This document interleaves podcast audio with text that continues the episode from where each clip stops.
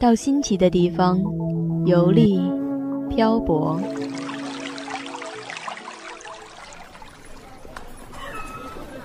在不同的城市驻足欣赏，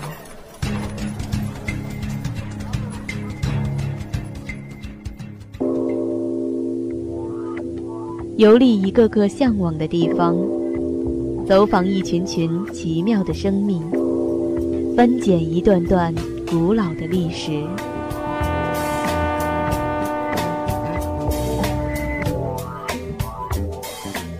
步履带你行天下。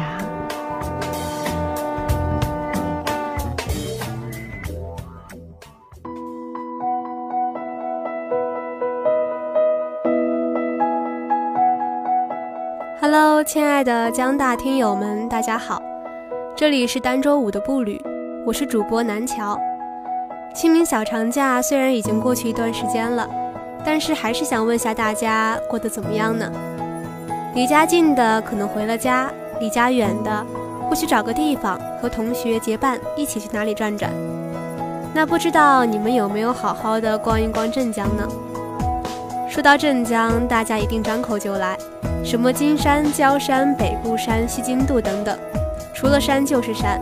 似乎也没有什么很有趣的东西，但是还是有很多人乐此不疲地去山上转一转，这是为什么呢？如果是你的话，不知道你是更喜欢鸟语花香的大自然，还是车水马龙的都市呢？有不少人都喜欢出去旅行，到处走走，我也一样，总是想到不同的地方，体会那里带给我的不一样的感觉。自然风光和人文情怀都深深地吸引着每一位游客。要想真正领会一座城市的魅力，我感觉要是没有在那里待上一段时间，是没有办法感受到它真正的底蕴的。但是现在走马观花式的旅游，的确是大多数人所无奈的。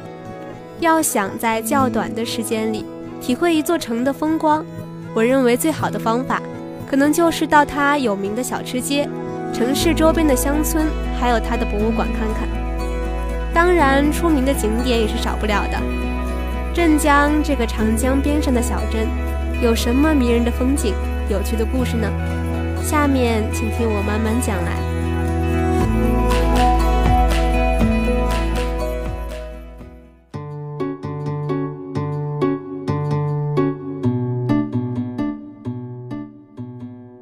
要讲镇江，首先就要讲讲镇江三怪了。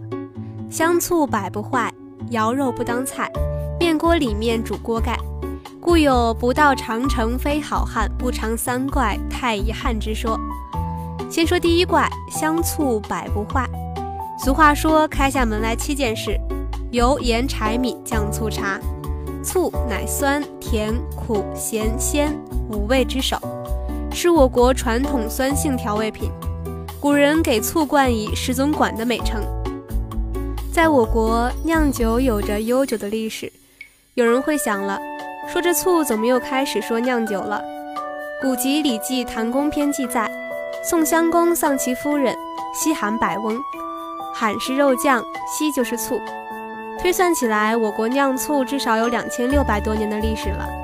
镇江香醋素以酸而不涩，香而微甜，色浓而味鲜而驰名中外，并在国内外多次获奖。提到酿醋，在镇江流传着一个古老的传说。据说醋是杜康的儿子黑塔创造出来的。那一年，杜康发明了酿酒后，发现镇江在长江中下游，其水质好，利于酿酒，就举家来到镇江小鱼巷，开了个前店后作的小糟坊，酿酒卖酒。黑塔力大无穷，憨厚勤劳，家里重活粗活全包了。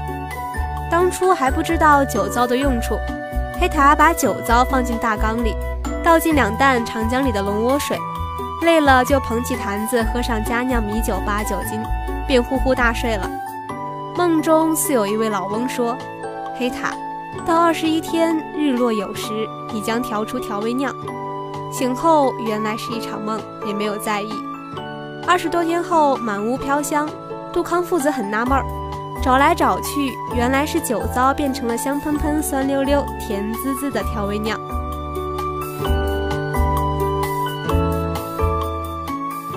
杜康说：“叫什么名字呢？”黑塔说：“酒糟泡了二十一日，到酉时江水才这么好吃。这二十一日加酉时，不是醋字吗？就叫醋吧。”杜康造酒造醋的说法就传了下来，直到今天制醋还是二十一天。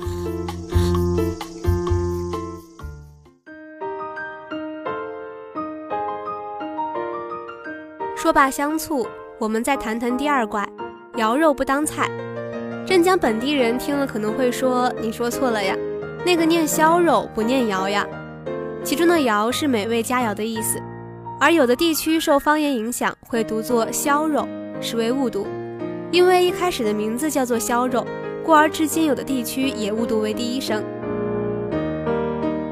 提起熟食猪蹄儿，各地都有。红烧猪蹄儿、五香猪蹄儿、酱猪蹄儿、清汤猪蹄儿等各具特色，然而以选料之严格、加工之精细、口味之鲜美，要首推镇江的水晶窑蹄儿。水晶窑蹄儿肉色鲜美，皮白光滑晶莹，卤冻透明，肉质清香而纯酥，肥而不腻，瘦不欠齿。所以有人写诗称赞道：“风光无限属金椒，更爱京口肉食饶。”不腻微酥香味溢，嫣红嫩豆水晶窑。据说吃窑蹄儿佐以姜丝、香醋，味道更好。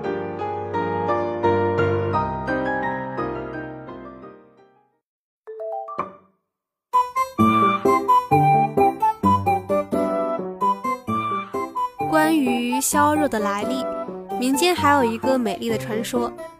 相传三百多年前，镇江九海街。有一家夫妻酒店，一天店主买回四只猪蹄儿，准备过几天再食用，因为怕变质，便用盐腌制了起来。但他万万没有想到，妻子会误把为父亲做鞭炮所买的一包硝当做了精盐。直到第二天，妻子找硝准备做鞭炮时，才发觉，连忙揭开烟缸一看，只见蹄子不但肉质未变，反而肉板结实，色泽红润。蹄儿皮呈白色，为了去除硝的味道，他一连用清水浸泡了多次，再经开水锅中吊水，用清水漂洗，接着入锅加葱、姜、花椒、桂皮、茴香，清水焖煮。店主夫妇本想用高温煮熟解其毒味，没想到一个多钟头后，锅中却散发出一股极为诱人的香味儿。八仙之一的张国老恰巧路过此地。也被香味儿吸引止步，于是他变成一个白发老人，来到小酒店门口敲门。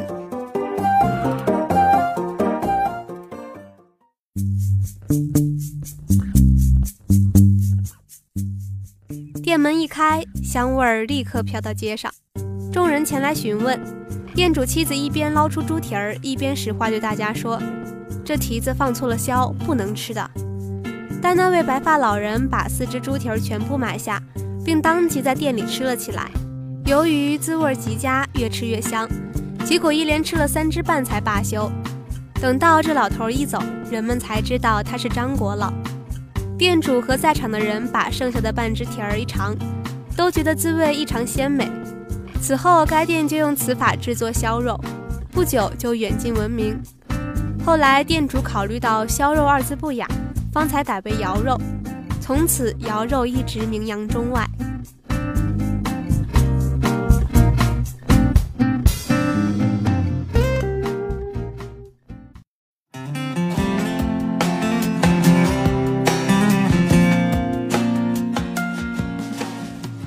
聊完肴肉，再说说第三怪，面锅里面煮锅盖。面锅里面煮锅盖是镇江饮食记忆中的一项创造。锅盖面用的面条是跳面，所谓跳面就是把揉成的面放在案板上，由操作人员坐在竹缸一端，另一端固定在案板上，即上下颠跳，又似舞蹈似杂技，反复挤压成薄薄的面皮儿，用刀切成面条。这种面条有毛孔，卤汁易入味儿，吃在嘴里耐嚼有劲儿，味道独具特色。据说跳面是面条里柔韧性最好的面。比远近闻名的拉面柔韧性还要好。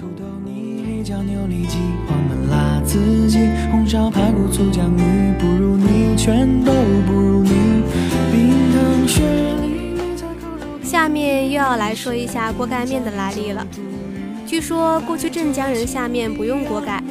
一次，一家小面店的张嫂为了让面熟得快一点，无意中盖了锅盖，误把汤灌盖放入面锅中，却起到了意想不到的效果。后来这种方法就沿用下来。当面条下入沸水锅后，再用一只小锅盖盖在面汤上，可以让生面条逐份投入，熟后不粘结、不散乱，规格准确，还可以让面汤滚沸时易于清除浮沫，保持汤面不浑浊。最重要的是，面条这样会容易熟透，不生不烂。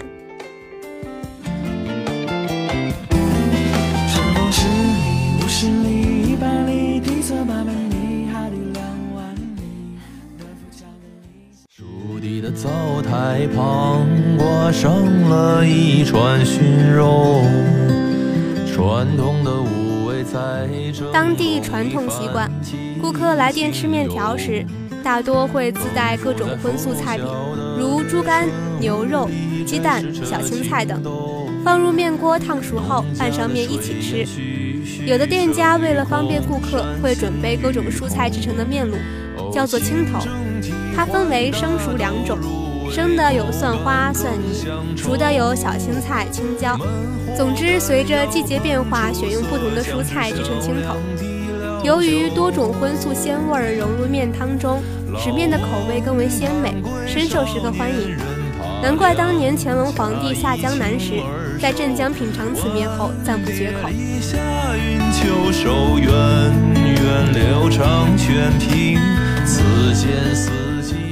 说到乾隆皇帝当年下江南时，还有一个美食让他赞不绝口，那就是丹徒区一带的东乡羊肉了。烹制东乡羊肉最负盛名的是姚桥镇的如里，这个原名朱家围的小集镇，传说是由乾隆皇帝御赐才有现在的名字。而乾隆赐名的因缘，正是起于东乡羊肉。莲藕在南山下的紫砂中里吐着愁。有一个美食，似乎到哪里都可以看到。那就是蟹黄汤包，镇江的蟹黄汤包名扬海内外，是有名的小吃。传说镇江蟹黄汤包是三国时传下来的。刘备白帝城出孤后一命呜呼，身在东吴的夫人孙尚香万分悲伤。忠于爱情的孙夫人遥望滚滚大江，满含悲愤登上了北固山。她祭拜过上苍和丈夫亡灵后，跳入长江。后人为了追怀孙夫人的忠贞贤淑，用面粉包上猪肉蓉和蟹肉馅的馒头，前往祭奠孙夫人。这种肉馒头味道鲜美可口，竟引来了不少美食家的关注，很快就成了饭店餐桌上的热门食品。从三国起代代相传至今，蟹黄汤包到明清时代的制作工艺达到巅峰，美名远播。相传清朝乾隆皇帝下江南微服私访，路过镇江时，闻得镇江有蟹黄汤包之美味，特地在镇江逗留几日，而且品尝后赞不绝口。但且勿忘老爷家那一杯二锅头。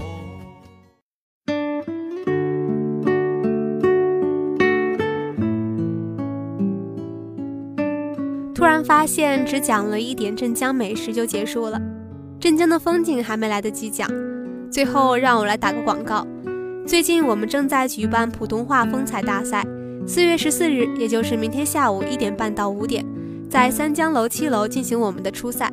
明天下午一点半到五点，三江楼七楼。明天下午一点半到五点，三江楼七楼将举办我们的初赛。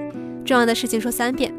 那今天的步履到这里就结束了。如果您有什么好的创意想法，或者您对我的节目有什么建议，欢迎关注江苏大学广播台的官方微博、微信或 QQ 公众号三二三三八八四幺六七给我们留言。你也可以通过蜻蜓 FM 实时收听我们的节目，在网易云音乐上也有我们每周的精品节目。我们下个单周五再见喽。